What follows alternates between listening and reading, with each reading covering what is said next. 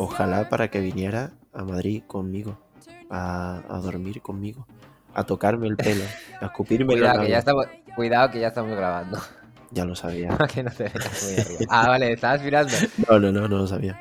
Pero, te, Ah, pero yo te digo las mismas guarradas en directo que... Ya, eso es verdad, eso es verdad. Pues bienvenidos todos al episodio 18 de Dilo bien, Dilo 2. bien, venga, vuelve atrás, dilo bien. Bienvenidos todos, ¿no? Has dicho, Pues así como dicho siempre. como 18, 18. O sea, se ha salido como súper mal. Venga, volvemos a empezar. Bienvenidos todos al episodio... Ahora me voy a poner nervioso, Tomás. Bienvenidos todos al episodio 18 de la Season 2 de Kino et al. Sí, me gusta cuando... Ahora cuando- sí te gusta. Me gusta cuando tiembla, trémulo. Mira, es que he dormido muy poco esta semana, estoy súper cansado. Me he pasado toda la semana haciendo cosas para liberarme el viernes y hoy tengo más faena que nunca. Y encima quería que hoy fuera un día guay, tranquilo, ¿sabes? Disfrutarlo, pero que no puedo. Estoy petado de, de- de curro. Y bueno, a ver, ya sé que esto es como ya un puto meme, ¿no? Pero, ¿qué te parece a ti esto de Ucrania? Es que es verdad, lo siento mucho, pero no es agradable, ¿sabes? Eh, No, no, es como, wow, ahora me afecta mi vida, pero sí que jode un poco, ¿no? A nivel ya incluso personal. Hombre, la verdad es que, a, ver, eh, a- todavía, todavía se utiliza. Voy a ser un poco frívolo con esto y ahora te digo una cosa seria sobre el tema igual. Voy a ser un poco frívolo. Si hemos utilizado la pandemia como excusa muchas veces para faltar al trabajo, para no hacer lo que queríamos, no sé qué, también es buena excusa una guerra a nivel europeo. Ya, bueno, pero a ver, la guerra no está tan, tan, tan, tan cerca todavía. Eh, bueno, si llegó de si, si un virus llegó de China, una guerra puede llegar de Ucrania. Aparte también me hace gracia la gente es que dice, bueno, es que guerra hay siempre y, y nadie, nadie lo pasa mal en su día a día porque haya guerras en, No, nadie. en África y no sé qué. Bueno, pues a ver, si se quema una casa en Acapulco, pues vale. Pero si se quema la casa de tu vecino, pues seguro que te da que pensar. ¿Sabes? Entonces es que es normal que cuanto más cerca te lo veas, pues más te afecte, tío. Que me parece una mamarrachada decir lo contrario. Ya, y además es normalizar un poco, eh, ¿sabes? O sea, eh, en un reduciéndolo al mínimo espacio, es normalizar los malos tratos, ¿sabes? Es como, bueno, si nadie sufre en una guerra, bueno, claro, porque si no perderías la cabeza. O sea, ¿qué prefieres perder, la cordura o la vida? Ya, ya. Eh, queda un poco así.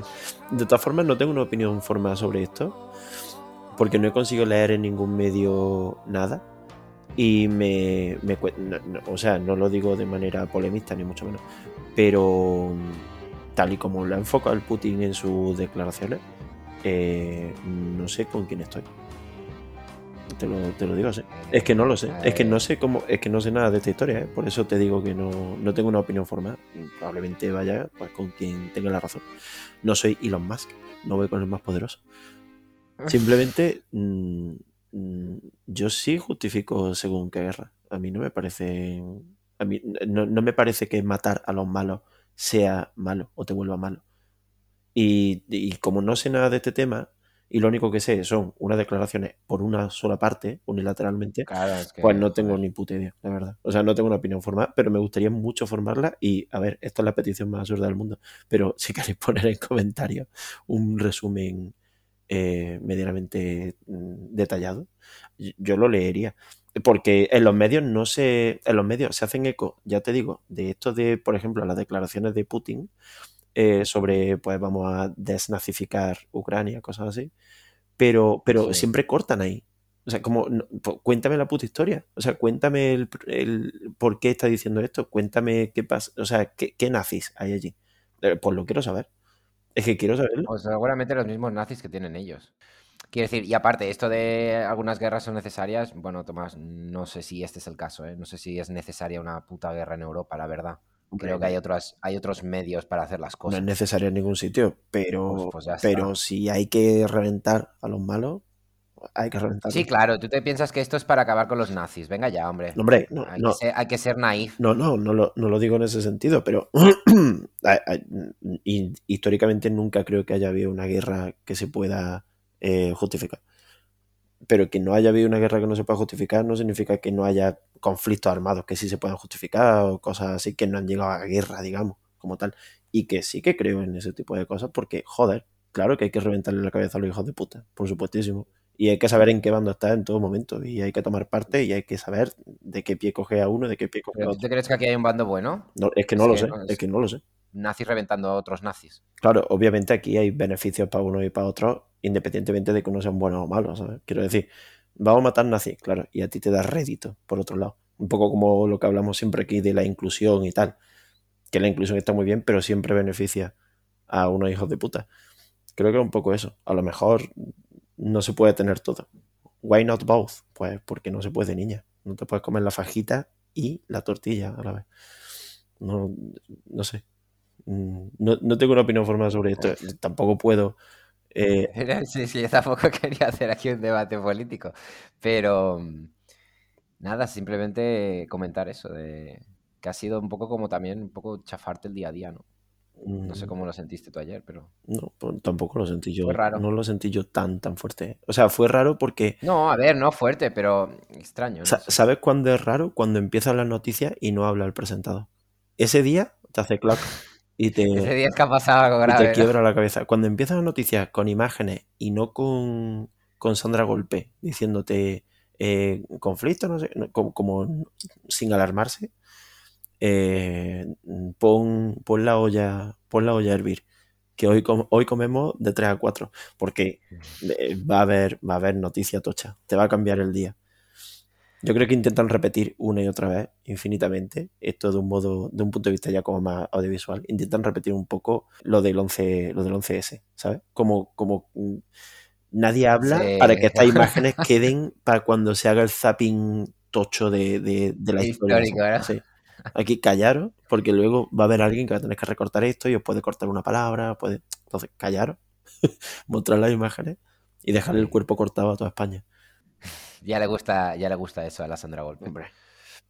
Me cago en la puta. La otra, otra como otra como el Vicente Valles, aprendiendo del, aprendiendo del peor. A mí me cae bien Sandra Golpe, ¿eh? ¿Qué Eh, dices, eh, eh, eh, coge el mismo Es pie. una puta mamarracha. Encaja más en el programa de la Susana Griso que en un puto telediario. Bueno, encaja perfectamente en el telediario de Antena 3. Eso, está claro, claro. Bien. O sea, no, no coincido con ella en nada, bien. Eh, se equivoca, se equivoca cada programa. Cada, cada, Sí. cada noticia se equivoca. O sea, cada, cada telediario la caga. Pero se equivoca al hablar, rollo Al hablar. 2018 o... Sí, sí, sí, Al hablar. El, el otro día, de hecho, no me acuerdo qué coño estaba diciendo, una palabra como polisílaba. Imagínate, era desmilitarización, por ejemplo. Y dijo, la desmilitar... La des, la de, y dijo, bueno, a ver si lo digo de una vez, señores. La desmilitarización. Y como que se toma ese tiempo, que en el telediario a lo mejor te puede estar costando 3.000 pavos.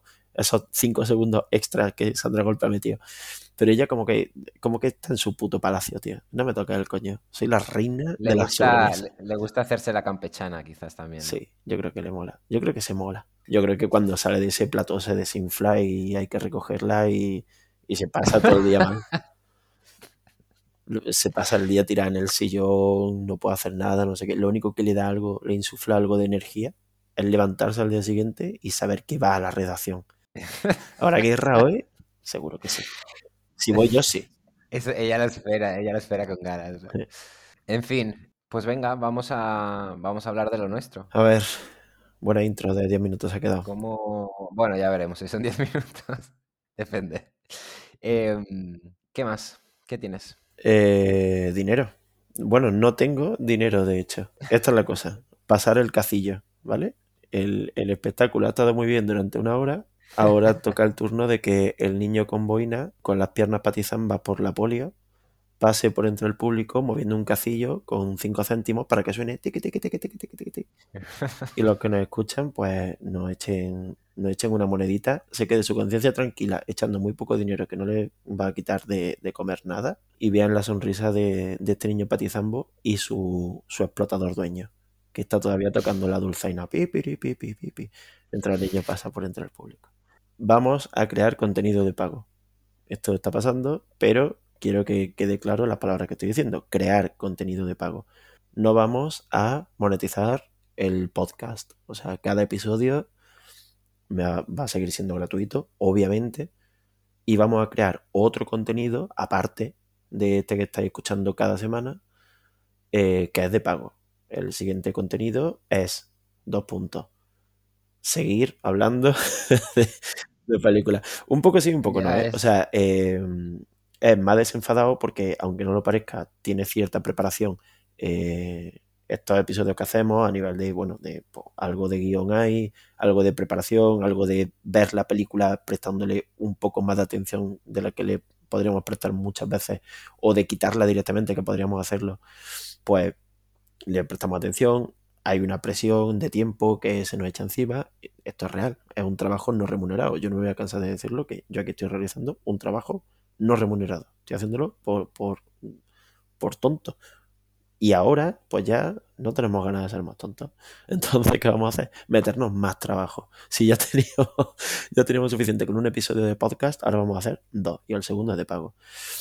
Eh, en, la primera, en, la primera tanda que vamos a hacer, que va a durar hasta el 27 de marzo, vamos a hacer como una especie de caminito empedrado a los Oscars, ¿vale? Vamos a ir haciendo review de todas las películas que van a los Oscars, las que ya hayamos hecho review ya van a estar hechas, las más tochas, tipo West Side Story o Licorice Pizza, que se viene hoy, eh, van a estar aquí en el episodio normal, porque la idea es no quitar nada de contenido importante del, del episodio pero eh, las reviews de películas, a lo mejor las películas de habla no inglesa, la, que, la típica que está a mejor guion, pero que no llega a estar nominada mejor película, por ejemplo, eh, animación, mmm, como las películas menores dentro de los Oscars, que es una categoría en sí mayor, eh, van a estar en el. Sí, que no, no, es tan fácil meterlas en el programa. Exacto, porque, a lo mejor son películas ni... que tienen ya tiempo. Exacto, pues van a estar ahí, ¿vale? En, en, esta segunda sección que hemos llamado podcast, en honor a lo que huele mi micrófono cuando grabo un domingo por la mañana. Eh, la suscripción, está feo hablar de ella, pero bueno, da igual. Eh, la suscripción es mensual, cuesta 2 euros con 99 céntimos, al cambio un dólar prácticamente. O sea, por un dólarín no se va a suscribir nadie. Y se puede escuchar en todas las plataformas, en Spotify, Google Pods. Eh... ¿Es un dólar al cambio? ¿No sería más? Claro que es más. Eh, Alejandro, estoy haciendo marketing. Ah, pensaba que digo. Vale, vale, pensaba que te estabas equivocando de verdad. Déjame vender. Verdad. ya está, ya no se suscribe nadie. Vendedor de crece pelo profesional. Eh, pues bueno, eso. Eh, vamos a hacer en, en, esa parte, pues hasta el 27 de marzo va a ser eso, ¿vale? Por 2,99 al mes. Puedes escuchar en Spotify, en, en, todas las plataformas, excepto en YouTube, porque YouTube se monetiza aparte y tampoco queremos eh, romper la banca. Entonces, pues eh, simplemente en el resto de plataformas, Spotify, eBooks, eh, Google Pods, Apple, todo este tipo de cosas. Se puede escuchar por 2,99 al mes, lo repito otra vez. Hasta el 27 de marzo tendremos los Oscars y después ya veremos. La cuestión es que siempre va a haber contenido. Va a ser contenido como anexo al, al episodio que se haya grabado esa semana, con lo cual eh, va a ir bien hilado y no se va a subir inmediatamente. Eh, normalmente, si subimos todo el, todos los episodios del podcast el, el, lunes de este podcast, va a ir subido el miércoles. Y ya está. Y no tiene más hostia. Pero eso. Comentar, sí, comentar también que no solamente serán reviews, que será un poco. No sé, claro, un poco just chatting. Unos, sí, unos tres cuartos de hora de hablar y, y pues eso. Al principio sí, porque será el camino al Oscar este pero después ya veremos. Intentaremos hacer cosas un poco diferentes también. Sí, es, es una parte más experimental, desde luego. Y no tiene guion como tal, al menos no tiene eh, partes divididas claramente como tiene este, que siempre tiene una intro, eh, reviews y la sección. Pues no, este va a ir un poco, un poco aleatorio. Que no quiere decir que no vaya a ser válido, o no vaya a ser útil o no vaya a estar guay. Obviamente no lo vamos a ocurrir exactamente igual. Pero queremos que sea un poco más ágil y queremos que sea un poco más divertido y que, que no pagáis por lo mismo que podéis escuchar en el episodio, que no sea un, un, una continuación del episodio per se. Y ya está, esta ha sido la parte de pedir vuestro dulce, dulce dinero, que nos lo metáis en el tanga, que dobléis el, doble el dólar y ponlo en la comilla. Así eh, que, vale, ¿qué más? Pues, Tengo aquí una cosa apuntada que tú querías hablar y he puesto Tomás cuenta. Tomás nos cuenta algo, pero yo no sé el qué. Hostia, me encanta ese nombre de repente para una sección, ¿eh? Tomás nos cuenta algo. Como... Es que me tienes aquí con toda la duda. Pues te quiero, te quiero contar una cosa peligrosa que he vivido esta semana. Y además hace un poco de enlace con el episodio anterior. ¿Te acuerdas que eh, tú atropellaste a un gato, bla, bla, bla? Y yo te dije que yo iba a donar semen, bla, bla, bla. Sí. Vale, vale. Fui a donar semen, ¿vale? Y encontré algo, eh, bueno, es, un, es toda una experiencia, os, os, lo puedo asegurar. Esto es una experiencia y a donar semen y tal, pero bueno, no, no, quiero hablar del proceso este, sino de una cosa que me pasó allí, dentro, una vez la puerta estaba ya cerrada, en la habitación. ¿Este igual no sería contenido de podcast? No, no, no, no. es el típico contenido que te puedes guardar. Es que para, no. para que la gente. Vale, vale. Bueno, pues que lo, que lo utilicen como sneak peek de lo que vale. podría ser el, el podcast. La primera es gratis. Vale. Luego, luego las otras son de pago y cuando llegue la sobredosis, vuestra madre vendrá a pedirnos cuenta. La cosa es que la, tía, había una tía allí, ¿vale? Te meten en una habitación tal. Y había una tía y la tía pues te dice cómo funciona todo, no sé qué, hay un protocolo de lavarse las manos, bla, bla, bla. Y de repente me dice, y aquí tienes el mando de distancia. Y había una tele, no me había dado cuenta, había una tele bastante grande. Había una tele y dice, aquí tienes el mando de distancia. Y me lo puso en modo ratón, ¿sabes? De esto que apunta a la pantalla y se mueve un puntero por ella. Y, y me dice, aquí lo tienes, no sé qué, te lo pongo en modo ratón porque la gente se lía con las teclas, son demasiado largas, no sé qué. Un mando de televisión metido en una bolsita zip de estas de, guardar como un chivato de droga, pero grande, donde cabía un mando entero. Y digo, vale, digo, vale, pues. Y me dice, bueno, me voy, tal, cierra la puerta ahora cuando yo salga, vale, puta madre. Y, y miro a la tele y hay, eh, era una televisión conectada a un disco duro, ¿vale? Externo. Y veo que hay un cuadrado donde pone eh, Video Media Player o algo así, como para reproducir vídeo. Al lado, eh, un cuadradito donde ponía Google Chrome. Y al lado, un cuadradito donde ponía Pornhub App. Y me explotó la cabeza bastante fuerte. Porque entiendo, entiendo que digas. O sea, ya de por sí el proceso de tener que masturbarte para donar semen ya me parece como muy arcaico, ¿no? O sea, ponme unos putos electrodos y a donar por culo. Que esto sé que hay clínicas que lo hacen, pero bueno, entiendo que no todas las clínicas tienen el dinero y al fin y al cabo yo no soy manco. Entonces, vale. Pero bueno, mm, no sé, es un poco extraño. Pero ya de por sí que lo... O sea, entiendo que lo tenga que hacer yo manualmente, nunca mejor dicho, pero el hecho de que lo relaciones directamente con el porno, este tema, además fue muy patético porque eh, es que sé que va a sonar a excusa, pero me metí para ver, para ver qué habían buscado otras personas. ¿vale? Mm. O sea, yo tenía allí mi tiempo y digo, pues, mira, pues da igual, no sé, a a unas malas, ¿tienes tiempo?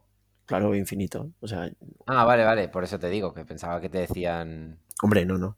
No, pero tienes se- 20 minutos. siempre es bueno tardar un poco más, ¿no? Para, para quedar bien. Ya, ya, ya, ya, pero por eso que te digo que a lo mejor te metían prisa, máximo, ¿sabes? Te imaginas, empieza a picar la puerta, pam, pam, pam, pam, venga, venga. Espabila. Que hay, hay como cola en un baño, ¿sabes? Como, bueno, hay, hay cinco hombres detrás. Que están ya, están ya como, como meneándosela un poco. para ir rápido en la puerta. Bueno, pues me metí para ver eh, que habían buscado otras personas porque pensé, es que esto aquí, claro, se quedan las historias, se tiene que quedar algo.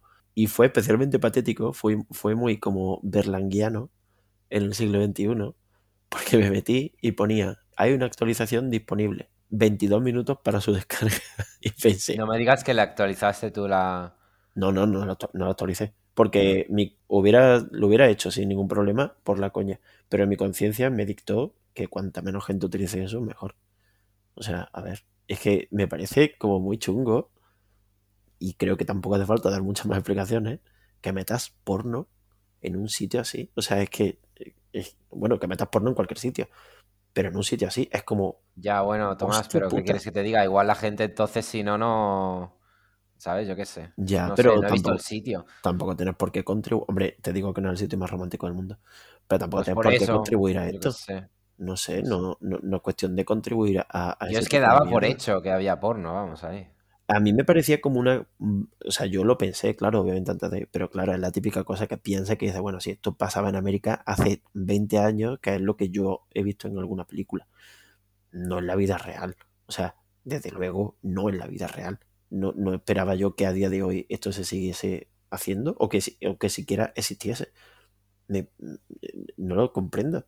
¿Qué tiene que ver una cosa con otra? Porque, que sí, porque para citarte, va, no sé, pero ¿qué dice? O sea, pero pues no sé, pues si no te citas, pues, pues no haces la donación, ya está, no creo que haya falta de semen en el mundo, mm, no sé, ¿por qué, iba a poner porno? ¿Por qué iba a hacer eso? ¿Por qué me pregunta si mi abuelo ha muerto de cáncer para saber la probabilidad de que mm, el bebé que vaya a tener otra persona mm, vaya a tener más o menos probabilidad? Pero si soy un puto cerdo y mi forma de pensar es súper retrógrada, no me lo pregunta. Pues porque no lo necesitan. Pues yo creo que sí, igual sí. Hombre, yo, yo, sé que eso no, yo sé que eso no va en el genoma, pero ¿por qué, ¿por qué no hay que tener en cuenta ese tipo de cosas a ver, tampoco me voy a poner yo aquí súper didáctico para un bebé. Pero porque no. te iba a decir. Pero, pero este ¿tú, te, ¿tú te sentirías bien teniendo un hijo de un expresidiario, por ejemplo? Que es, la que no lo sabrás nunca. Ya, pero que si y aparte, un expresidiario, Tomás, estamos hablando de que te han puesto porno. Ya, o sea, te he puesto el ejemplo más extremo, obviamente. Pero mm, a mí, no sé, me, me hizo trigger warning grave. Fue como, uff, no sé, todo, todo iba muy encaminado y todo iba muy eh, científico hasta ese preciso momento. Hasta ese justo, ese justo momento en que alguien decidió que esa aplicación en concreto tenía que ir ahí y, y ¿sabes? Y ni siquiera se había molestado en actualizarla como, como esto lo dejamos aquí para vosotros, pajeros. Y no lo vamos ni a tocar. O sea, no, no vamos ni a usar. Nadie lo va a actualizar. Nadie va a estar 22 minutos ahí metido esperando a que se actualice. Nadie lo va a usar nunca. Entonces, ¿por qué lo pone? ¿Y por qué pone Google Chrome al lado? Que, se van a ver las búsquedas de la gente que busque Step Mother eh, pisándome la cara. ¿Sabes? No sé, es, demasiado, es muy invasivo y aparte es porno, joder, es chungo, no debería estar ahí, es delictivo, joder, no hay que, no hay, que darle a esto. ¿Por qué no sé, ¿por qué no me pones la antena? A lo mejor me la quiero pelar viendo a Susana Griso en espejo público hablando de una guerra de vecinos. Es que, puesto a pedir fetiche, yo qué sé, no sé, me pareció muy, muy jodido y quería compartirlo aquí porque creo que entra dentro del mundo del audiovisual y del, y del cine y de todo. Porque el porno no es cine porno. O sea, esta categoría de el porno es cine. Que se grabe con una cámara, se edite y tenga audio y sonido, o sea, eh, vídeo y sonido, no lo convierte en cine, ni lo convierte en nada. O sea, no lo convierte en absolutamente nada. Hacer cine no es eh, que una cámara cague un, vídeo. Eso no es cine, ni es, un vídeo. Está viendo un, vídeo porno. Pero mm, creo que esa concepción un poco jodida del, cine porno y de los vídeos porno sigue ahí. Y que entra dentro de normalizarlo. Y dentro de normalizarlo entra que te lo pongan en una clínica porno en una clínica. Si, es que suena ya a película porno. porno en una mm. clínica. No sé, no, me gustó ese detalle en absoluto. Me pareció mm, algo blast to the past, totalmente. Y, ya está, solo quería compartir eso. Y a partir de aquí podemos entrar ya a la review si quieres. y, si, y, si, alguien quiere hablar de esto también en comentarios, parece que estoy como jaleando mucho los comentarios. Sí, venimos como muy animando. Entre la guerra, el dinero, el porno, joder, estamos muy oligarcas ¿eh? también. pues venga, va, pues entramos en las reviews. Empezamos con Licorice Pizza, la nueva película de Paul Thomas Anderson. Noto, noto como un poco de picardía en tu tono de voz al, decir este, e, este nombre del director y esta película, como, como si quisieras decirnos algo malo, quizás. sí, sí, sí. Eh, no, es que me hace gracia porque tendría que ser como un estreno para celebrar. ¿Sabes? Porque a mí me gusta mucho. Ups. Eh, a mí me gusta mucho este director. Pero joder, esta película me ha puesto de muy mala hostia. La verdad. No me ha gustado absolutamente. Bueno, sí, sí me ha gustado. La primera hora sí que me ha gustado. Pero me parece. Tú, el que siempre habla de malas películas, me parece una. Hay una, una mala persona de película. No lo entiendo, no lo entiendo. De hecho, he, puesto un meme en, Twitter. Eh, no sé si lo has visto. No, pásamelo. Luego, luego otro paso, luego otro paso. Yo, yo también puse un meme, ¿eh? Igual deberíamos hablar más. igual se está enfriando Ah, pues no lo he visto el tuyo yo. Ni yo el tuyo. Pues venga, mientras tú hablas, yo voy a ver el, el de este. Vale. Licorice Pizza, la película de el enamoramiento de dos jóvenes en los años 70 en San Fernando Valley. Eh, dos jóvenes muy entrepreneurs. Muy... Sí, hombre, ¿por qué no? ¿Por dos jóvenes? ¿Cómo de jóvenes? ¿Ah? Empezando por ahí. ¿Ah?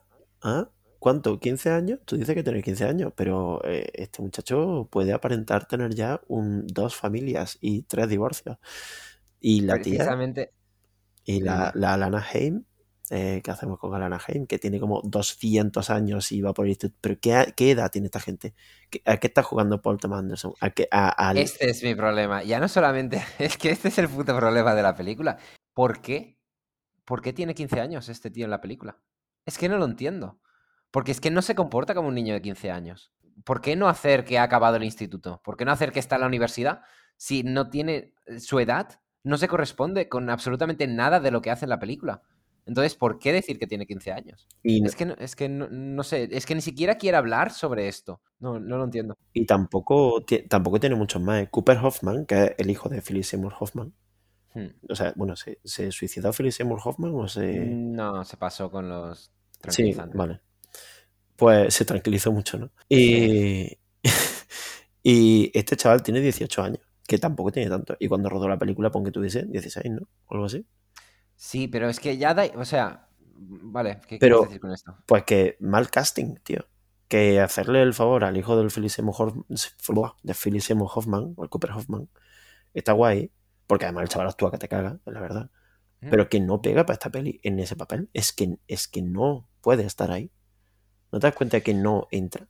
Es que no entra, entra por tu santa polla que entra, pero, pero sin más. Si es que entra igual que entraría Paul Dano, y Paul Dano le dobla la edad. Es que no, ¿por qué, tío? ¿Por qué metería a este tío que, que es, es mal casting, clarísimamente? Y la tía, ¿qué edad tiene? No, nunca te lo dicen, y vale, no es necesario que te lo digan. Es como, es mayor que él, vale. Pues tenemos dos opciones. O que sea solo un poco mayor que él, y, y este tema que se traen no tenga sentido, o que sea bastante más mayor que él, y entramos en la misma que con Red Rocket. De aquí, poquita denuncia al tema de, de liarte con un menor y de seducirlo. Entonces, ¿en, en, en qué terreno estamos? ¿Qué estás jugando? ¿Al despiste? ¿A que nadie sabe cuántos años tiene cada persona y, y por eso es válido? Mm, no me gusta. Ve de Vale, cara, tío. Ve de cara y te lo compro. Sí, y aparte, si, si quisieras tratar esos temas como más en profundidad, pero es que tampoco, es que pasa por ahí como, como si nada. Te lo digo, no sé por qué hacer que tuviera 15 años. En, en algún momento, tú te has creído que esta persona tenía 15 años, pero si este es su personaje, lo puedes sustituir por, yo qué sé, por Brad- eh, Bradley Cooper hace otro personaje en esta película. Pero es que si le pusieras a él, que sería la misma puta película. Es que el, el tema es que se supone, es que no sé, es que yo te juro que no entiendo nada de esta película, pero se supone que el personaje de Alana, Alana Haim, que es la cantante de Haim, a la que Paul Thomas Anderson le hace todos los videoclips, cosa que tampoco entenderé en mi vida, pero bueno, ok, la ha dado por ese grupo, para adelante. También le dio a la Spike Jones por Kanye West, eh, cada uno tiene sus problemas. Pero se supone que la, la diatriba de esta persona es, estoy enamorada de un chaval que es más pequeño que yo y, y entonces no puedo estar con él. Pero si es que esto se lo pasan por los cojones cada 20 segundos, es que da igual. ¿Cuánto rato me vas a tener en ese brete, tío? Dos horas. Es que dos horas como, como si fueran cinco puedes estar también si quieres, porque es que no avanzas. Claro, pero si, si vas a tratar eso, vale, puede ser interesante, me parece bien, si es que no, no, no me cierro a este tipo de cosas. Pero si no lo vas a tratar, ¿qué aporta? Si Hmm. vas a hacer un personaje de 15 años que no tiene 15 años ni soñándolo, entonces, ¿qué, qué sentido tiene? Hmm. Es un puto pastiche de película, no, nada tiene sentido. Y la primera hora parece que va algo, vale, sí, es, es como gracioso, ¿no? Eh, se montan ahí su pequeño de negocio de camas de agua, pero es que después, tío, la segunda hora de la película, ¿qué coño es eso? Hay personajes que no sabes ni, ni de dónde coño salen, ni por qué siguen saliendo, sobre todo. Mira, que aparezcan, vale, pero ¿por qué siguen saliendo? Después llega la política. En, en- en la película y dices, ¿qué es esto, tío? No me ha gustado y los personajes también son asquerosos. El chaval es insoportable, joder. Sí. Hostia puta, es que... Claro, es que, es, es que estás viendo a un crío entre comillas, en la película. El actor ya sé que es más mayor y todo lo que tú quieras, pero no dejas de estar viendo a un crío que se comporta como un tío de 40, como un fucker de 40, de 40 años. Es el sueño húmedo de un, de un cinépata, o sea, de, de ser un psicópata del cine y de que te guste el cine tanto. De, este rollo Almodóvar, ¿sabes? De me gusta tanto el cine. Sí. Mira, mira, mira la Sí, textura sí. de mi imagen, mira cómo entra aquí, los reflejos, no sé qué. Este tipo de detalles, mira cómo utilizo. Pues esto lo hace siempre el Paul Thomas Anderson, pero es que en esta chirría, en esta película en concreto, chirría. Mira cómo utilizo el sonido ambiente para poblar la imagen, tal. Que, que, te la metas en el culo, tío, que es que esto no va a ningún lado la música que no para y que engarza a lo mejor hasta tres secuencias enteras. ¿Qué, qué, pero qué, qué, es esto, tío? Eh, de repente hay escenas que son como de terror, pero no dan miedo. Lo de la tía esta que van a ver, la, la manager esta, la que van a ver mayor, que tiene unos primeros planos y habla de cosas súper terribles, no, no sé qué tal. Es como de miedo. Y luego eh, tiene como la escena, la escena, que obviamente es la escena. Es un poco como eh, recuerda la red social, que todo el mundo hablaba de la escena, que era obviamente la de las piraguas, la de la competición de piragua. Pues esta tiene como Sí, la sí, sí, sí. escena, que es la escena de la camioneta que va sin gasolina, cuesta abajo por, por, la- por el de este de San Fernando. Y claro, esa es la escena, porque, uff, ¿no? Qué tensión. Esa escena ya está dentro de una parte en que yo no entendí. Claro, es que en absoluto. Es que eh, es lo que te iba a decir antes. Yo no creo que haya una división entre la primera y la segunda parte, sino que la segunda parte ya se va tan a la mierda que te hace decir, pero qué coño llevo viendo una hora y veinte, tío. Apunté en el puto blog de notas una hora, 22 minutos y 30 segundos. Y, y apunté la palabra qué. ¿Qué? ¿Qué, es, ¿Qué estoy viendo? ¿Qué está pasando? ¿Qué, ¿A dónde coño estamos yendo, tío? Que llevo aquí una hora y veinte sentado. Y es que no entiendo nada. Pero es que no es que no entienda nada, rollo, como si te pones a ver, yo qué sé, 2001 Noticia del Espacio, que dices, bueno, no entiendo nada, pero. eh, o Twin Peaks o algo así. No, no, es no entiendo nada, pero la cosa es que sé que me lo están incluso justificando, ¿sabes? Como eh, me está, me está vendiendo el, el, el crecepelo, hijo puta, me lo está vendiendo. Y, no te lo voy a comprar. Es que no lo está, es que no lo vas a conseguir. Porque me he dado cuenta, después de una hora que me la estás liando, cabrón. Que me estás contando. O sea, que para venderme esto me está dando una vuelta de, y no lo vas a hacer. No lo vas a hacer. Me niego. O sea, y, y entiendo muy bien que intento cerrar el círculo con el final y no sé qué. Pues igual que en, que en Nightmare Alley. Te doy una vuelta por la ciudad y luego te dejo en tu casa otra vez. ¿Qué dices, tío? ¿Dónde vas? O sea, ¿qué, qué me estás contando? ¿Qué, ¿Quién coño son estos personajes? Tío, eh, eh, cuando había pasado una hora y veinte eso que, que paré la película, para escribir esto en el blog de notas, vi que salían eh, Sean Penn, Bradley Cooper, Tom Waits y Ben Safdie y dije, pero ¿pues ¿cuándo? Yeah. ¿Cuándo salen? Y es que quedaba, y es que quedaban todavía 50 minutos Sí. y salían ahí. Digo, pero, pero ¿y esta condensación de celebridades en los últimos 50 minutos? ¿Esta qué viene? Bueno, eh, eh, precisamente están los últimos 50 minutos porque es cuando voy a, voy a echar el resto aquí ya. Lo, que no me entraba en la primera hora lo, lo meto aquí y a tomar por culo. Hmm. Y así sale lo que sale. Pero me entero de que al resto del mundo le flipe esta película. Eso es lo que a mí Es ya- me- me grin- me grindea las tuercas. Sí. ¿Cómo? ¿Cómo, tío? ¿Por qué? O sea, ¿me lo puede explicar a alguien? ¿A- a- ¿Por qué te gusta esta película? ¿Por lo técnico? Vete a la mierda, tío. O sea, es que si te gusta por lo técnico, vete a la mierda, porque... ¿Qué, Bueno, qué ver, es un ¿Algo como malo? cualquier otro. Ya vale, te gusta porque la estética es bonita. Vale. Pero, y, mí, a mí me parece bien. ¿y qué esperaba? Quiero decir, que es como, ¿de verdad creías que iba a ser mala técnicamente una película de Paul Thomas Anderson? Pero si es que, o aunque no, No. sea de Paul Thomas Anderson, es que tampoco destaca técnicamente tanto, ¿eh? O sea, eh, literalmente, esto está todo en, en Punch Drunk Love. Sí. Todo, absolutamente Sí. todo.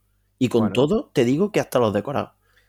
Vale, ¿Sabes, pero que ¿sabes estas gusta. paredes, estas sí, paredes con línea, ¿sabes? Pa- pared lisa, pero una línea de color abajo. Esto estaba en Punch Drunk Love. Eh, la carrera eh, de uno que va a encontrarse con otro, ¿sabes? Y, y dos planos, él y ella, cada uno corriendo hacia un lado, porque claro, en, en la historia de amor tienen que encontrarse y eso está en Punch Drunk Love. El girito cómico está en Punch Drunk Love. Y no es porque la otra sea mejor y esta peor o lo que sea, la otra tampoco me flipa. Pero, en serio, si esta película te explota la cabeza de manera técnica, mm, pues no sé. No sé cuáles son los estándares No, la no creo, gente, que, no creo que sea tanto porque te explote la, la esta de manera técnica, pero sí que hay gente que puede ser que le guste porque la película entra por los ojos. Mm. I- Igual es lo, lo poco que entra de la película, no sé. Pero es que a mí lo técnico tiene que. Todo. e- En el cine todo tiene que ser justificado. Y justificable. A mí, porque a mí me entra todo en, e- en una película. Todo, todo. Ponme la mayor salvajada del mundo. Que si yo sé que la has justificado, te la compro. Te la voy a comprar y te, y te la voy a defender delante de todo el mundo. Pero aquí no. Aquí no hay justificación posible. ¿Es bonita la película? Sí. ¿Y, y qué hacemos? ¿La vemos en mudo? Para disfrutar de lo técnico. Porque lo técnico, esa magia se puede romper en aproximadamente un minuto de película, cuando ya lo has visto todo. No es que de repente se vuelva una película de animación, ¿sabes? O, que haga unos giros de cámara inesperados para Paul Thomas Anderson. O que haga. No. eh, está eh, tremendamente buena técnicamente. ¿Y qué? Eso también te lo hago yo. Eso, lo, eso lo hace cualquiera. Lo técnico lo hace cualquiera. Eso debe ser un parguela. Eso debe ser un Salieri de la vida. Mm, Yo quiero ser un Mozart. Yo no quiero esta mierda. No sé. Me parece muy mediocre. Eh, ser muy bueno. Me parece muy. mm, No sé. Eso. De. mm, No sé. Sí. De, de- de- de pasarte la vida mirando lo técnico y, y justificándote así tu, tu admiración por ciertas películas. Que es algo que debería estar pasado de moda. Tan pasado como decir que una película es buena o es mala. Así de sencillo. Bueno, pues si te parece, le dan el speech siempre que quieran hablar de una película. No sé, tío, a veces hay que resumirlo. Pero a mí me parece bien si quieren decirlo. Pero de verdad que no lo entiendo. Que, que digan, me gusta porque, yo qué sé, porque te sacas unos fondos de pantalla brutales. Pues vale. Más allá de eso, me- por, por historia, me gustaría hablar con alguien que le haya motivado la historia de esa película. Yo, mm, n- la única que no he visto de Paul Thomas Anderson es puro vicio. Hmm. Pero creo, y no lo digo en favor en absoluto del crunch o cosas así, pero creo que poner cauce, ya sea en forma de fecha o en forma de censura o tal, a creadores tan buenos les beneficia mucho. O sea, esta gente no hace milagros. Eh, Pozos de Ambición no es un milagro. Es la mejor película que puede hacer Paul Thomas Anderson cuando todavía no es el mastodonte que es ahora. ¿Sabes? Entonces, igual este pensamiento un poco chungo a nivel mm, trabajador, a nivel obrero, pero marcarle un poco, un buen productor, esto es la labor del productor, a fin de cuentas. Un buen productor mm, te consigue pozos de ambición y, y te hace que mm, años después te haga de máster, por ejemplo, ¿no? Pero cuando se le da demasiadísima libertad para hacer lo que quiera, a ver, él puede hacer lo que quiera. Yo, por mí, Paul Thomas Anderson puede, mm, yo qué sé, hacer una película de, de los Twinnies. Me suda la polla. Por eso yo no voy a decir ni que sea mala la película, ni una película buena, de hecho. Pero, pero ahora, ¿me parece a mí que me guste? Pues no, la verdad es que no. Para hacer una película que a mí me guste, un autor tiene que tener algo más de, de encauzamiento, un poco más de mm, restricción. Es, es un pensamiento súper arcaico, lo sé. Pero me he dado cuenta con el tiempo que es así. Bueno, Siempre que los hay autores. algunos que les va bien. Yo creo que, por ejemplo, el, el, el Aronofsky se mueve Hmm. mejor cuando le, cuando le restringen presupuesto y tiene que hacer. Si Hmm. le, si le dan pasta, te hace Noé. Hmm. Y, uf, tío, no sé. Sí, eh, cu- cuando hace Noé es como él diciendo, ya sabéis quién soy. ¿Sabes? O sea, en plan, si vas a ver mi película, mírala bajo este prisma, que tú sabes ya quién soy, que soy Darren Aronofsky, joder. Y yo que estoy muy en contra de contextualizar la obra por el artista, pues te digo, pues no. pues no, pues no. Pues que ese Aronofsky a mí me suena la polla. Yo, aunque lo sepa, y teniéndolo en cuenta, no lo voy a valorar. No lo voy a valorar positivamente ni negativamente. Simplemente no lo voy a valorar. ¿Eres tú? Vale, muy bien. Voy a ver tu película. Lo siento. No sé. Porque yo no tengo por qué quedar bien con ningún autor. Y es verdad. A, la mayoría de artistas les pasa. Es lo típico cuando se desvincula también muchas veces el típico mm, guionista de su director fetiche. Esto también pasa. Cuando el director se pone a los mandos del guion, que nunca lo ha hecho, y te crea unas paranoia y unas cosas que dices, madre de Dios bendito. Mm. bueno, es cine libre, es su libertad, es no sé qué. De hecho, mucha gente seguramente calificará Licorice Pizza de cine libre, cine sin prejuicio. Claro, cine libre porque es que no hay literalmente nadie al volante, así que aquí están yendo donde les sale del nabo. Pues claro que es cine libre, tócate los huevos. Lo que pasa es que el cine libre este cuesta a lo mejor unos pocos de millones de dólares y esto a lo mejor teníamos que pensarlo. ¿eh? Porque a mí pagar la entrada del cine no me duele tanto. Pero a lo mejor, no sé, al resto de películas que no pueden salir porque no hay dinero por la productora, les duele ver que sale Licorice Pizza y hace lo que le sale del cipote con yo que sé cuántos millones de dólares porque sí, por capricho. A mí me jodería, desde luego. No. Ya, pero bueno, eso ya cada uno. Ya, ya. Yo es que tiro siempre para los pobres, ¿eh? porque como nunca he tenido dinero para hacer una película, pues. pues siempre, siempre tiro para mí. A ver, ¿verdad? Joder, pues sí, soy así de egoísta de mala persona, matadme matadme, ponerme en una horca en la plaza del pueblo, eso de la polla. Pero yo no aguanto los caprichos de los directores, porque un capricho de un director son 700 películas sin rodar de 700 directores que no conoce nadie. ¿Sabes? No sé si se traslada así, ¿eh? Hombre, no creo que esta película le haya quitado el dinero a otras películas. Las otras películas igual no lo tendrían en primer lugar, para empezar.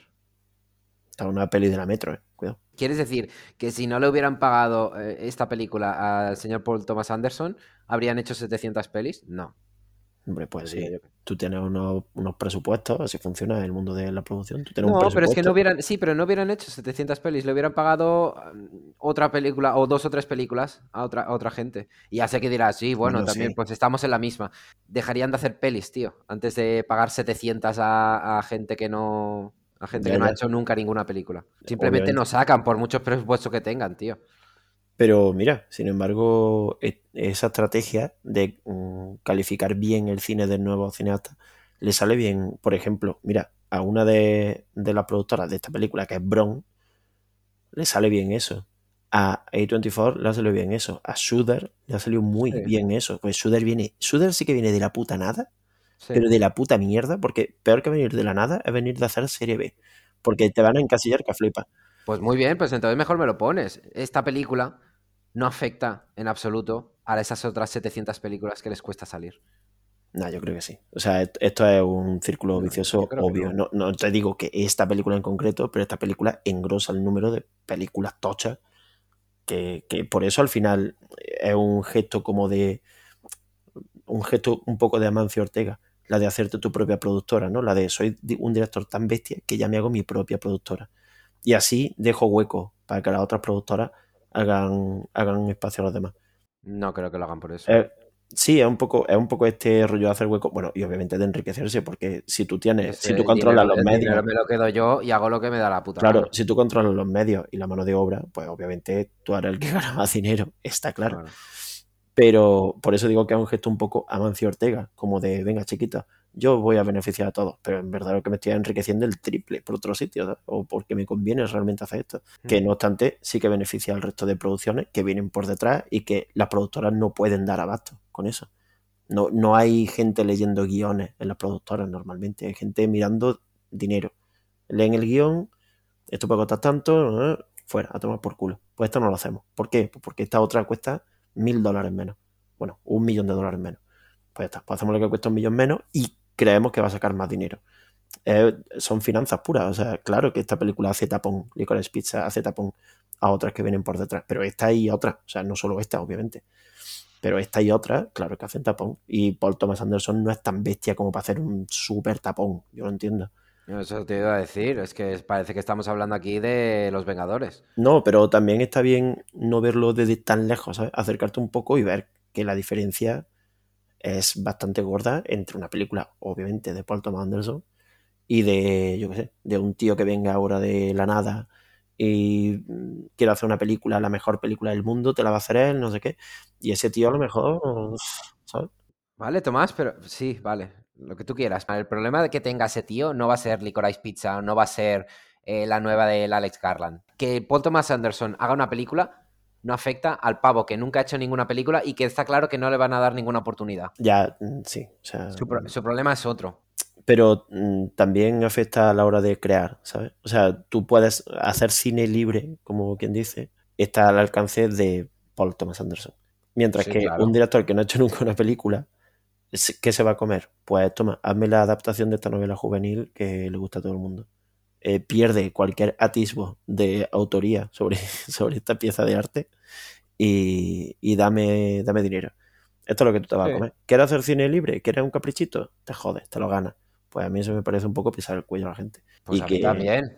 y Pero el que problema, algo que está mal, coño. coño, claro que sí, pero bueno, es que es igual, es que es igual. Porque no, no te lo sé explicar mejor. Bueno, no quiero, no quiero pensar en explicártelo mejor, la verdad. Me da pereza. Eh, en fin, que Licorice Pizza, mal. Espero que no gane nada, la verdad.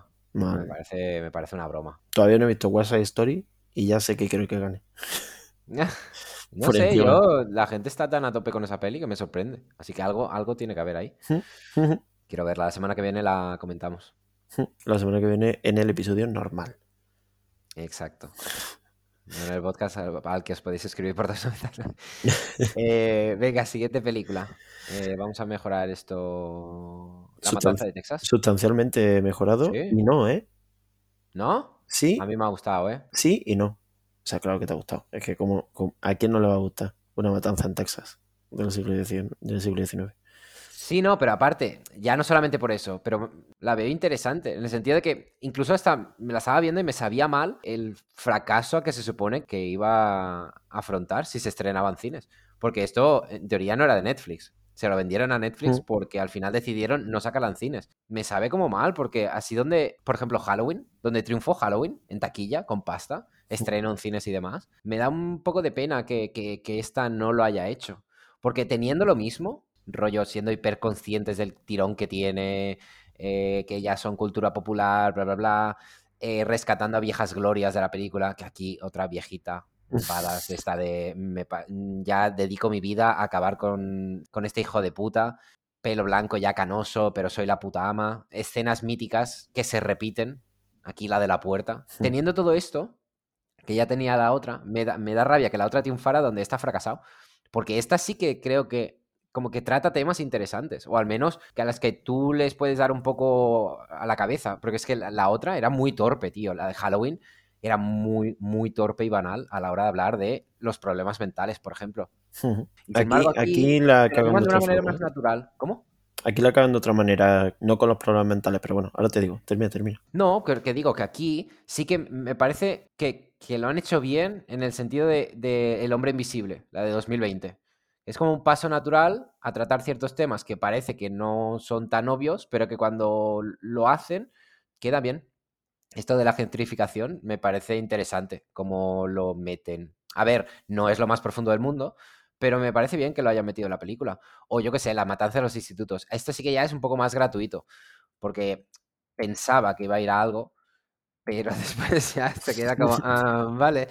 Pero aún así, me parece interesante. Me parece interesante por, por el casting, en este caso. que Es la, la chica de 8 Grade, que no sabía que salía en esta película. Es lo primero que se ve y me, me chocó. Me, me alegró verla. Hmm. Me parece que hace como un combo interesante. Que hará, bueno, claro, si te pones exquisito, un combo que habla un poco de América, ¿no? Porque en aquella película era la niña inocente y tal y cual, y aquí la ves superando una matanza en un instituto. Entonces es como que te da un poco que pensar, ¿no? Un un reflejo, si quieres verlo así, de esa manera. Pedante, bueno, lo que tú quieras. Pero, pero está ahí. Y me pareció guay. Mira, que incluso también ya, por acabar de ser pedante, que hablaba mejor de, de las dos Américas que las madres paralelas de las dos Españas, tío. ¿Sabes? Es que es verdad. Al menos no le mete ahí unas putas ínfulas que te cagas. Que se las metes tú. Bueno, ya sé. no sé, me pareció, me pareció guay. Hmm. A ver, la- lo normal es que voy a romper una lanza muy a favor de esta película. ¿eh? Os digo, no es una película de la matanza de Texas, ¿vale? O sea, podría ser cualquier otra película. Eh, el, el logo o la marca Texas Chainsaw Massacre es mm, porque sí. Porque sí. Porque realmente podría ser literalmente cualquier otra película. Podría ser Wolf Creek 4. Podría ser Claro que sí. eh, viernes 13, 12. Yo qué sé, podría ser lo que tú quieras. Porque realmente no hay nada aquí de las colinas tienen ojos. En ningún. Nada, ¿eh? Pero nada. O sea, hay una ¿Y las motosierra. tienen ojos? Uy, perdón, de la matanza de Texas. Es que iba a decir una cosa de las colinas tienen ojos ahora. Eh, de la matanza de Texas no hay nada. O sea, más allá de una motosierra, y un tío con máscara de, de piel humana. Nada más. Bueno, el personaje de la, el personaje de la viejita esta que yo te digo. Bueno, sí, pero que me se re- relaciona con esto. Claro, obviamente, Sí, sí. si le quitas eso, pues sí, es otra película más de. Pues de un tío asesino cargándose a todo el mundo. No, Sí. pero no, no digo que le quite eso, sino que eso ni siquiera tiene ningún tipo de sentido en esta película. Es como, pues, pues aquí está y punto. Pero la película no habla de la matanza de Texas. La matanza de Texas, a ver, es que eh, mm, no digo la original ni nada de eso, ¿vale? Pero cuando trata este tipo de temas, eh, rollo, pues eso, la matanza en institutos, no sé qué, hay una confusión que puede pasarte y está mal. Y es confundir el gore con la violencia. Porque la violencia en institutos del sur de América no es gore, es, es violencia. Y la violencia de la matanza de Texas original no es gore, es violencia. La violencia da miedo cuando la muestra. El gore no, el gore es divertido. Esta película es muy divertida porque es muy gore y tiene una escena muy larga en un autobús que es maravillosa. y te lo pasa de puta madre. Sí, todo el mundo habla de esa escena. Está guay, pero no sé, yo esperaba otra cosa. Me Eh. sorprendió más la escena del brazo, por ser la primera quizás, y Hmm. por, por ser más eh, inesperada que la, de, que la del autobús. Pero bueno, que sí, que está bien, ¿eh? Está bien. Entonces, esta película yo creo que confunde un poco y mezcla cosas. Lo de los institutos no viene a cuento de nada porque es un background vacío. Ahora, ¿qué pasa? Puedes pensar, bueno, es una película de asesinos y tal, de miedo, entonces me la tomo como algo más ligerito.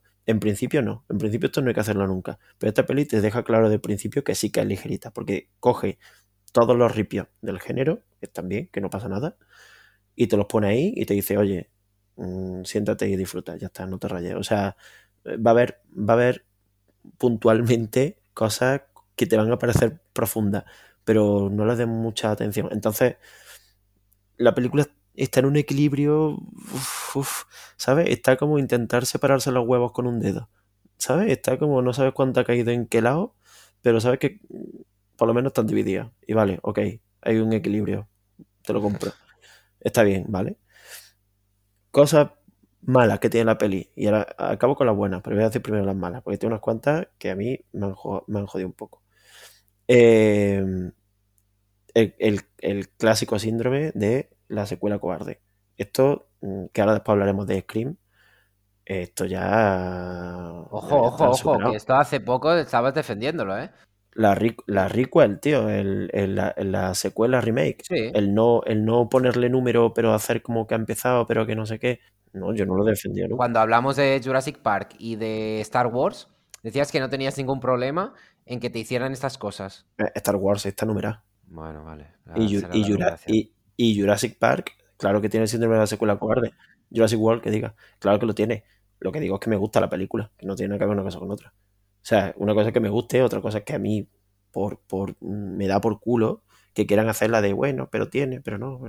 Tío, eh, porque es puro, esto es marketing de la película. Tío, ponle un puto número a la película que no pasa nada, joder, parece que. O Candyman, ponle un puto número, tío. Manda, Candyman 3, pónselo. si es que da igual. O sea, bueno, no da igual, ya- entiendo que no venden lo mismo. No, es que no da igual. Pero, tío, Ya- ya eh, discutimos esto. Ya, ya. Pero a mí, a mí en concreto me da por culo que hagan esto. Es como síndrome de tener la polla muy pequeña. Y me joda un poco. Eh, No, no ensucia la película esto para nada, pero... eh. Y luego... El, Pero a lo ver, un momento, vale, pero te estás quejando de que la película puede ser La Matanza de Texas como puede ser Creep 4. ¿Y quieres, la quieres numerada? Claro, O sea, es que... si la vas a numerar una película. Entonces, ¿qué pasa? ¿Que por numerarla ya te la hace automáticamente Matanza de Texas? mm, Hombre, le da Porque tu luego... problema le- no lo tendrías si esta película se llamara Matanza de Texas 4. O la No, no, no. mi- o sea, yo no tengo problema con esta peli ninguno. Pe- y, y son dos cosas diferentes. O sea, una cosa es que esta película no venga de donde vienen las películas de la Matanza de Texas, porque poco a poco ha ido subiendo. O sea, la Matanza de Texas, según empieza en el año, yo qué sé, 70 y algo, cuando empezó, cuando se estrenase esa película, siempre ha ido creciendo y malinterpretándose cada vez más. Ha, tenido un poco el efecto del teléfono escacharrado. Rollo, la primera es violenta y ha ido subiendo en gore, y gore, y gore, y gore. Como que mm, oxida más la motosierra, ¿sabes? Dale, dale más mm, eh, el martillo que dé más en el cráneo y que suene más seco. Y, y- y no va de eso. La matanza de Texas no va de eso porque te está hablando de algo que ocurrió en la vida real y bueno, tú lo puedes interpretar como te salga de los cojones. Pero cuanto más te alejas, menos sentido tiene que lo llamen la matanza de Texas. O sea, y aquí, pues bueno, pues la matanza de Texas porque ocurre en Texas. O sea, y es una matanza, es cierto, eso es verdad. Pero, pero no tiene tampoco, o sea, si tú quisieras buscar cosas en común, eh, son como en tu puta cara. Una tía que sale en la primera película y un asesino con una motosierra. Vale, la matanza de Texas son más cosas, hombre, no son solamente esos dos iconos, yo qué sé, no, no puedes dejarlo en eso nada más. Que lo quieras dejar en eso, pues vale, pues muy bien. Si es que ya te digo, la película acierta en eso, en que está bien equilibrada y sabe ir de coña y, y vale, y bueno, pues sí, pues como venga, pues da tomar por culo. Ya está, como si va en la casa de cera. ¿Sabes? Como, Mm, mira, sí, no, sí, no sí. vengo a, no vengo aquí a reinventarte nada, te lo dejo muy No. claro al principio, saben lo que están haciendo, no, no es una película despreocupada sin querer, es que está buscadísimo. Y ya está, y sin más. O sea, es que, mm, claro que no es la mejor película del mundo. ¿Es mejor que Licorice Pizza? No, pero yo la vería 10.000 veces antes y me parece, que, me parece que tiene las cosas mucho más claras, con diferencia. Y sabe a dónde va, y sabe de dónde viene, y sabe quién la va a ver, y sabe lo que le van a decir, y, y va sin complejo. Esta película va a tope. Por eso me gusta, por eso me gusta también los temas que trata de una manera tan sin profundidad.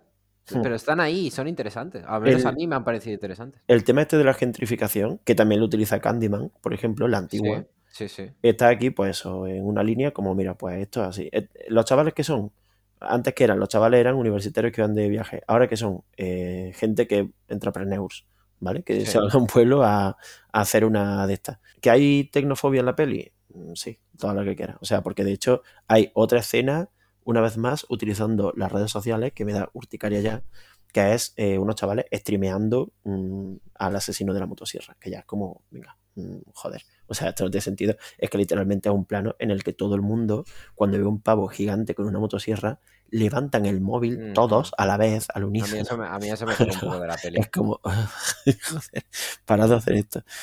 Y, y es como muy rancio. Y, y sí, es que la peli es rancieta. A ver, así es.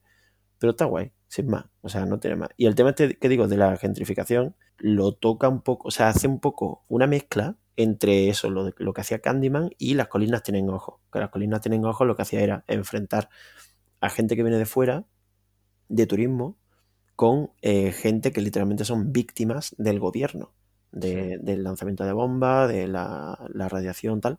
Son víctimas del gobierno. El gobierno ha creado monstruos que están aislados en un sitio, un poco parque jurásico. Eh, monstruos aislados en un sitio, ricachones que vienen a mirarlo.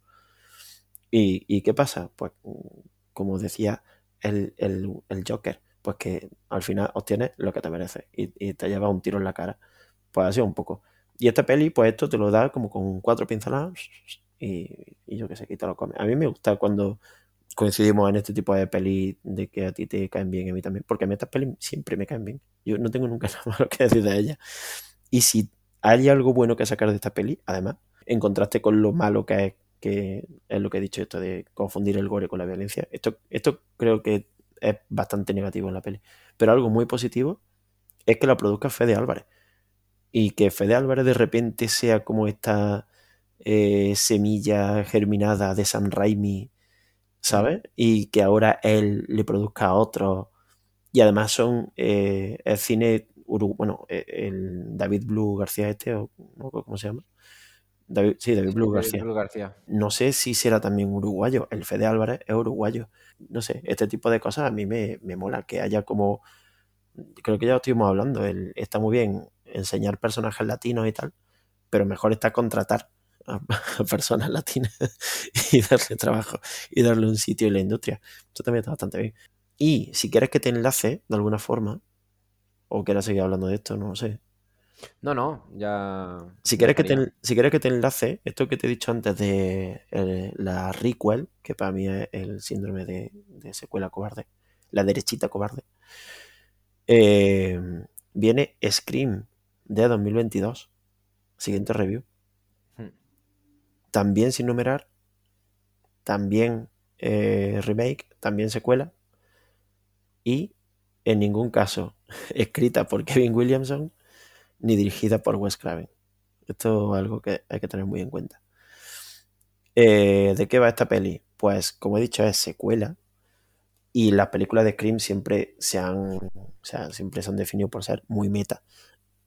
Desde la primera, que era como un meta, digamos, perfiladito y como un poco menos mm, en tu cara, pero muy, muy, muy claro y muy bonito. Eh, hasta ya llegar a la cuarta, que es lo requete meta, en plan de te hablo de Bruce Willis y aparece Bruce Willis, ¿sabes? Y es todo como muy, muy meta. Pues esta ya es lo mm, meta meta, ¿vale? O sea, ya es el triple tirabuzón. ¿Cuál es el problema con esta película? Mm, pues bueno, te digo la sinopsis porque lo vas a ver fácilmente. Eh, han pasado 25 eh, años desde la primera película de Scream, ¿vale? Porque las otras como que no las tienen en cuenta. Han pasado 25 años desde esto y ahora pues ha aparecido otro nuevo asesino de, Ghostface y se, al, en la secuencia de inicio de, de, la película asesinan a una chavala que está en su casa. Típico, ¿vale? Ok, vale, de puta madre. Y además meten ciertas cositas como que eh, pues por ejemplo, ahora las puertas tienen cierre automático con el móvil, con la aplicación, un poco domótica, no sé qué, bueno, eh, los nuevos tiempos. Ok, me queda claro. No obstante, el asesino llama al fijo, ¿vale? O sea, aquí es como estos dos, eh, las dos Españas, una vez más. Y, entonces, el, digamos, lo que cambia, lo que empieza a girarte un poco la cabeza, es que esa víctima, la primera víctima, vive, consigue sobrevivir al asesinato. Y a partir de aquí, pues se vienen los sucesos. Y de lo que habla Scream es de sí misma siendo ni una secuela ni un remake, sino lo que ellos llaman requel. ¿Vale? Y está guay y te lo enuncian y siempre hay un personaje en las películas de Scream que sirve como explicador de esto, que me parece muy guay porque es como muy de que viene del teatro, como el personaje que sirve como herramienta literal, no sé qué. Bueno, es que Kevin Williamson es Dios. Para mí es el mejor guionista que hay en el puto mundo. No hay nadie que escriba mejor que él, nadie que entienda mejor el cine que esta persona. Es Dios. si yo tengo que mitificar a alguien en mi vida, va a ser a Kevin Williamson. Y es que lo amo, es que es un guionista de cojones. Y es que eh, ahí está Dawson Crece, para que os la metáis por el culo entera y, y la cagáis y os la volvéis a meter. Porque es simplemente increíble. Esa serie, lo, poquísimo valorada que está, siendo tan buena. Entonces, no soy yo la persona más mitomana, sino todo lo contrario. Pero Kevin Williamson, pues sí, sí me lo follaría, la verdad. Me lo follo cuando, cuando él me pida. En este caso, los personajes, pues son muy. O sea, si el cliché era la gracia de las otras películas, aquí el cliché del cliché, pues ya no tiene gracia, porque te deja en el mismo sitio. Es una vuelta de 360 grados. Con lo cual, ya no tendría sentido que Scream sea una requel, un remake secuela. Pero eh, sigue jugando a eso. Y entonces hay un problema gravísimo en, al ver esta película. Y el problema gravísimo es que, hace broma con algo que ella misma es. O sea, sigue haciendo broma de, sobre requel, tal, pero sin reírse de ella misma. Y ella misma también lo es. No, y se ríe de ella misma, pero sigue haciéndolo. Y dices, pero a ver, eh, es que no estoy entendiendo. Eh, ¿Sí, ¿Sí, o no? O sea, ¿en qué, ¿en qué, coño quedamos? O porque quedarte en medio, mm, pues me deja un poco igual, no sé, no, juega a todo. Y jugar a todo, jugar a todo sale mal. Entonces, al final tiene muchas referencias a cine de Wes Craven, a películas como Christine, por ejemplo, o a, bueno, o a Scream, obviamente. Y incluso al final, antes de que, antes de que salgan los créditos de la película, los créditos finales, eh, pone para Wes, para Wes, ¿sabes? Como si lo conocieran de toda su puta vida los directores o algo así, como para ti, para ti que te conozco mira, a lo mejor lo conocen, no lo sé, pero mm, no sé, ya, ya sabemos que es para West Craven, no sé, pero no sé, es que son como seis letras for West que, ocupan toda la pantalla, queda feísimo, o sea, es lo menos sutil del mundo. Mm. Y está bien que por fin se haga una secuela remake autoconsciente porque le da una sensación como de ser muy fresca a la película, pero esa sensación de frescura se va a ir en, es que se va durante la película. Imagínate dentro de, yo qué sé, dos años. Eso, eso se va a ir. ¿Qué cosas le salen bien con esto? Pues que hace una cosa muy bien, que es gracias a hacer esto, una requel. Te hace creer algo y a los cinco segundos te corrobora lo que tú pensabas. No es que pase lo que, lo que tú esperas que pase, sino que corrobora que la película ha pensado todos los pensamientos que tú has tenido, ¿vale? O sea, como mm, crees que no sé quién es, de repente durante un segundo dices, uy, pues creo que tal persona es el asesino. E inmediatamente aparece alguien diciendo, ¿qué? Pensabas que este era el asesino, ¿no? Porque tal, tal, tal, tal. Y dices, joder, sí, es justo lo que acabo de pensar. Porque la peli va como un paso por delante de ti, obviamente. Porque tú conoces la película, pero ellos han hecho la película. Y está guay. Eh, van, pero solo van un paso por delante de ti, ¿sabes? O sea, no van muchos más. Eh, otra cosa que hace bien, eh, por fin, utilizar, no voy a decir quién, pero bueno, vuelve un actor de la saga y en vez de hacerle la puta cara mm, pixelada de, de Star Wars, de la princesa Leia, le hacen un puto maquillaje. ¿Qué te parece? Maquillaje, pum, a que te explota la cabeza. Pues maquillaje, tío, claro que sí, lo maquilla y ya está. Si se puede hacer vieja la gente, también se lo puede hacer joven. Y es más fácil hacer un trabajo consciente por parte del espectador de decir, ah, vale, es una persona mayor que han maquillado para que parezca joven, aunque le veo algo. Que el efecto este de valle inquietante que había, por ejemplo, en, en, en el, en el irlandés, ¿sabes? O en Star Wars. Que es el, el meterle efecto especial a la cara y que quede fatal. Vaya, vaya tela eso. Y ya está, no sé, un poco excusiato non pedita, accusatio manifesta, que dice mi profesor de latín. Como que señal- señalar, señalar las cosas que tenía la antigua, para bien o para mal, no quita que, que tú tengas, o sea, de hecho te, te señala a ti como el principal culpable. Decir que esta película, o sea, decir que la película anterior pues tenía estos clichés, no sé qué, tal, y utilizarlo en tu favor, lo que te hace ver es que quizás no has entendido muy bien la película y que lo que has construido es básicamente un entramado sin carne, o sea, es un edificio que solo tiene las vigas, ¿sabes? Y, y que no tiene nada dentro, porque has cogido todo lo que sabes teóricamente de, de Scream, pero no tienes un talento real con el que con el que vestir eso, ¿sabes? No, no, hay, no hay nada vistiendo ese maniquí, está, está desnudo, se le ven las costillas, o sea, no hay ni carne. Eh, entonces, mm, no sé, queda un poco así. ¿Por qué me viene bien además esto? Porque, bienvenidos a Mm. la nueva sección de Kino de Tal, que es el Drinking Game, al que hemos llamado Alcoholofenia. ¿De qué va Alcoholofenia?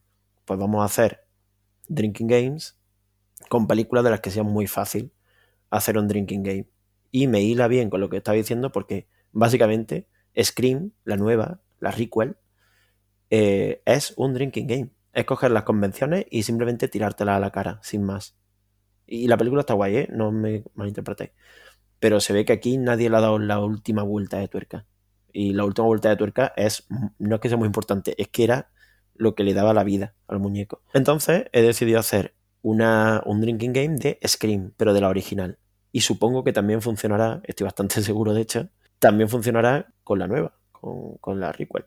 Podéis probarlo. La vais a tener por escrito en Instagram y en Twitter, en un post, para que sea más divertido, para que podáis utilizarlo a vuestro antojo, de manera completamente gratuita, sin pagar 2,99 euros al mes, que tampoco es nada, ¿eh? que podríamos hacerlo, pero que aún así os lo vamos a dar gratis. Y lo, así podéis pues compartirlo, podéis hacer pues, bueno, el drinking game con vuestros amigos, si es que los tuvieseis. ¿Qué cosas me he dado cuenta que se repiten mucho en la película de Scream? La primera, y que es un poco, os va a parecer un poco estúpida, pero la pongo la primera porque precisamente creo que debería marcar, o sea, de, debería tenerse más en cuenta, es los comentarios que están fuera de la edad del personaje. Comentarios como, por ejemplo, eh, en vez de decir, eh, me estás mintiendo o eso que has dicho es una tontería, comentarios como, tu analogía no es correcta. ¿Vale? O sea, ¿quién coño en el instituto te va a decir tu analogía no es correcta? En lugar de vete a la mierda. Licorice Pizza 2.0. Licorice Pizza, efectivamente. Lo siguiente, cada vez que haya tensión sexual. La tercera, cada vez que haya un plano de Ghostface observando. Ghostface vigilando es una cosa que no se suele tener muy en cuenta, pero los asesinos en las películas no suelen observar. Y Ghostface observa, el hijo puta. Se queda mirando. Esto es un poco deje de las películas setenteras, rollo Viernes 13 y tal. Pero es que este cabrón te observa y se queda ahí. O sea, la sensación de que Ghostface juega contigo es muy real.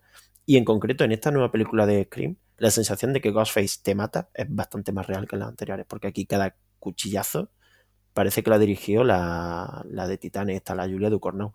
joder, como. O sea, vuelve a dar miedo Ghostface en, en la recuele. Y, y eso mola bastante.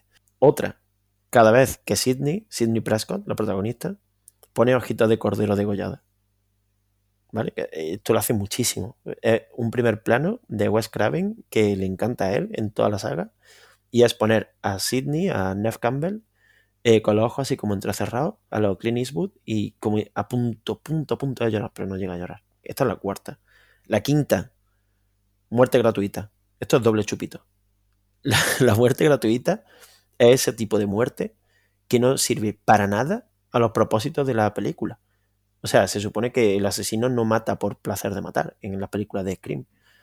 Y sin embargo, sí que hay muertes que no vienen a cuento por una puta mierda. Literalmente la primera muerte de Scream no sirve para nada. O sea, no, no viene a cuento de nada. No, ¿Por qué matar a esa persona? Es que no tiene sentido. Lo hacen. Y en la recuel pasa muchísimo más. La sexta, cada vez que se escucha el teléfono. La séptima, cada vez que Ghostface recibe daño. Que eso es como el super icono de la saga, ¿no? Que es el primer asesino que se, que, que se queja cuando le mete una hostia. Pues Sí. los otros le pega y se quedan, pum, como, venga, así, dame otra incluso, que me ha gustado. Ghostface recibe como un animal. O sea, y mola un montón. Y en, y en la requel esta hacen como una observación de que un personaje tiene moratones. Ah, tú tienes moratones, no sé qué. Es como, pues, claro, ese tipo de cosas de- deben dejar marca. No sé. Otra, esta es la, esta es la octava, creo, la novena, no, no me queda claro. No la he enumerado, lo siento. Creo que es la octava. Cada vez que abra, rompa la canción Red Right Hand de Nick Cave. ¿Vale? Que esto sale muchísimo en toda la saga, incluso en el requel. Y queda guay ver cuando sale eso, la verdad. No, no, no sé, mm, queda chulo. La décima, no, perdón, la novena, cada vez que haya un guiño a una película de terror, y esto sí que sirve para todas. Con ese ya como etílico. Y por último, la décima es cada vez que haya una falsa acusación. Cada falsa acusación es beber, por cada persona que acusa, ¿vale? Porque las películas de Scream así es como se autoexplican. Esta es la forma que tiene el guion de auto, autoecharse a sí mismo mierda para que tú vayas pensando otras cosas. Es como utilizar la sobreexposición del guion en favor de la intriga, que es de ser un puto genio. O sea, es como te sobreexplico esto y mientras tanto te estoy metiendo el dedo en el culo, ¿sabes? Y, puto amo, puto amo. O sea, Kevin Williamson, puto amo. Y este es el drinking game de, de Scream. Eh, como digo, lo tendréis en Instagram, lo tendréis en Twitter, en una foto muy bonita, coloreada. Y podéis compartirlo y hacer lo que queráis. La semana que viene, Alejandro, ¿cuál viene? No lo sé, dímelo tú. No lo sabes. ¿Sabes por qué no lo sabes? Pues no mira el, el Instagram. tío. No, no lo dirá. Se viene, se viene, película del año 99, Manolito Gafotas, de Miguel Albaladejo. Lo siento, es que me flipa esta película, simplemente me encanta, me, parece increíble. Y esta semana me venía muy al pelo por el tema del, nuevo disco de Zetangana, que utiliza la base en algunas de sus canciones, de, bueno, en, en una concretamente, de las mujeres, de La Campanera, la canción de Joselito, de Pequeño Reseñor. Y me vino Manolito Gafotas a la cabeza. Y es una película que he visto tantas veces de pequeño, tantas, tantas, tantas, que la puedo decir de memoria. Y precisamente está guay porque aquí las convenciones no son de cine. O sea, igual que en Scream eh, los, los clichés son sobre el cine, en Manolito Gafota los clichés transportados a España se llama costumbrismo. Y Manolito Gafota es, para mi gusto, el, el mejor ensayo sobre costumbrismo en los años 90 que existe en el puto cine español mm, y te digo hasta europeo. Mm, Top 1 absoluto y sin vergüenza lo digo y, y- y muy en serio. Es absolutamente increíble y quiero ver cómo funciona un drinking game, no tanto con, con ripios del cine como con ripios de nuestra realidad, que es lo que tendemos a llamar costumbrismo. Ahora que somos muy snobs y muy mm, chulos nosotros y muy guays, pero que el costumbrismo, que no engañe nadie, son clichés y mierda. Y el costumbrismo no hay que romantizarlo en absoluto porque el costumbrismo viene en los toros y viene mm, tu padre con una zapatilla en la mano a darte una hostia y viene tu abuelo votando a falange. Así que mm, costumbrismo, ni santos huevos. Costumbrismo hay que criticarlo. Costumbrismo algo a criticar porque viene de costumbre y de tradición. Está fatal.